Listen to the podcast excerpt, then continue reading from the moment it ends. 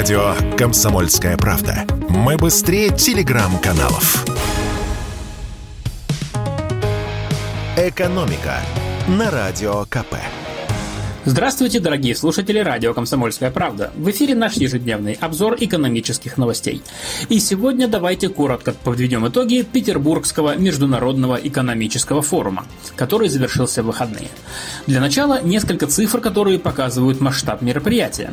14 тысяч человек приняли участие в форуме, 79 стран прислали официальные делегации, 691 соглашение было подписано на форуме, 5 триллионов 600 миллиардов рублей общая сумма контрактов. Это на треть больше, чем в прошлом году.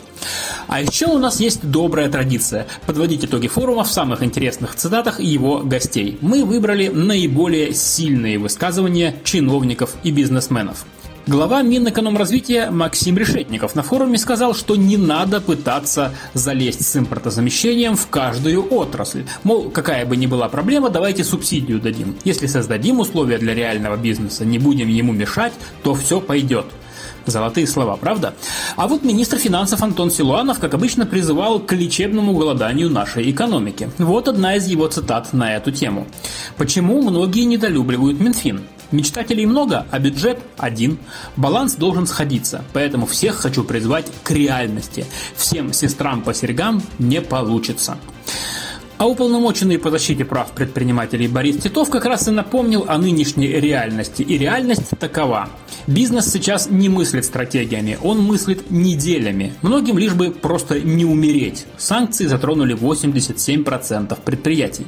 Рассказал о своих реалиях и глава Северстали Алексей Мордашов, цитирую. «У нас снизилось производство продукции. Мы были вынуждены часть сотрудников отправить в простой.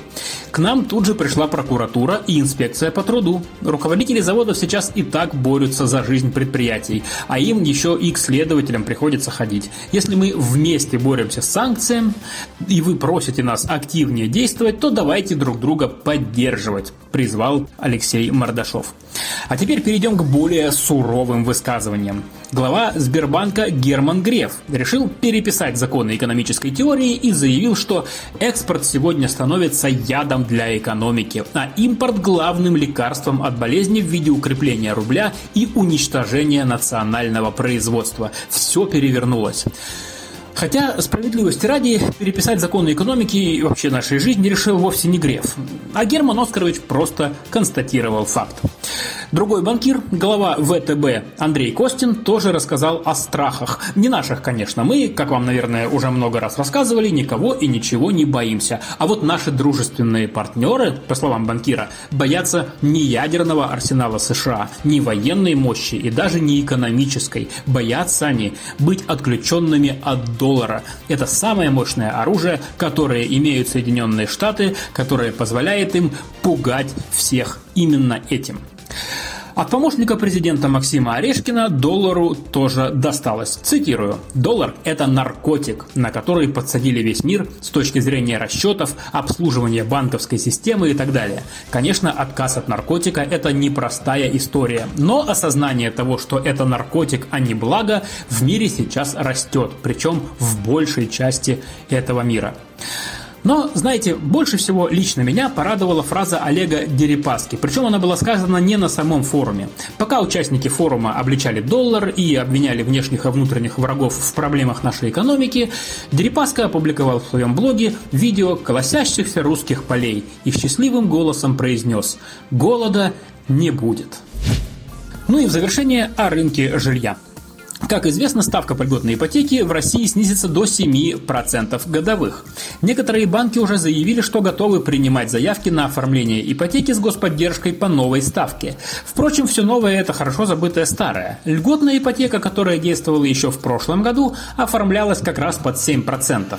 А в нынешнем апреле ставка поднялась до 12%, и хотя в мае процент снизился до 9%, оживление рынку жилья это не прибавило. Что же будет сейчас?